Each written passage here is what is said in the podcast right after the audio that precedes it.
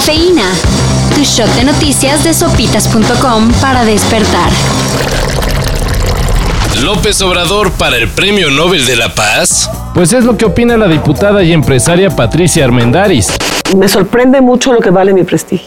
Para la mujer con visión de tiburón, AMLO se merece el Nobel de la Paz por el discurso que se echó el pasado martes en Naciones Unidas, donde propuso el Plan Mundial de Fraternidad y Bienestar, con el que, según cálculos del presidente, se podría ayudar a 75 millones de personas en situación de pobreza en todo el mundo. Y bueno, aunque algunos países ya se apuntaron, otros como Rusia y China ya dijeron el clásico, yo estoy fuera. No necesariamente todos somos emprendedores. Estamos en una zona de las dunas de Maspaloma.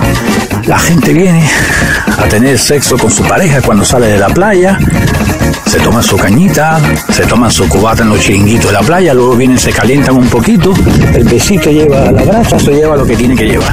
El sexo está acabando con la flora que existe en las dunas de España. Pues, ¿cómo se hace allá? Normalito, suponemos. Pero lo que le está dando en la torre a la Reserva Natural Especial Dunas de Maspalomas, ubicada en la isla de Gran Canaria, es que los turistas llegan, quitan las plantas, rascan la arena y hacen sus camitas. Y claro, también dejan basura y preservativos. Los encargados de la zona no piensan prohibir el sexo en la zona, pero sí pedirle a los visitantes que si van a echar pasión, respeten a las plantitas.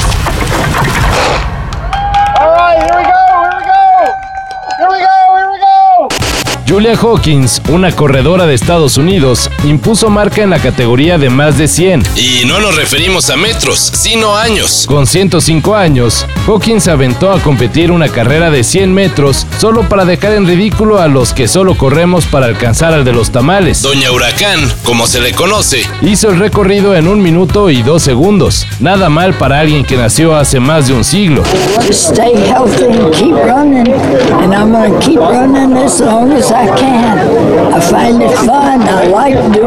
Comentó Hawkins al concluir la carrera. La popular actriz de televisión y cine, Carmen Salinas, fue hospitalizada ayer luego de sufrir un derrame cerebral. Los familiares de la también ex legisladora informaron que su estado de salud es delicado. Se espera que sea revisada por un especialista cerebrovascular para determinar qué opciones tiene de tratamiento. Carmen Salinas cuenta con 82 años y una larga carrera en cine, televisión, teatro y música.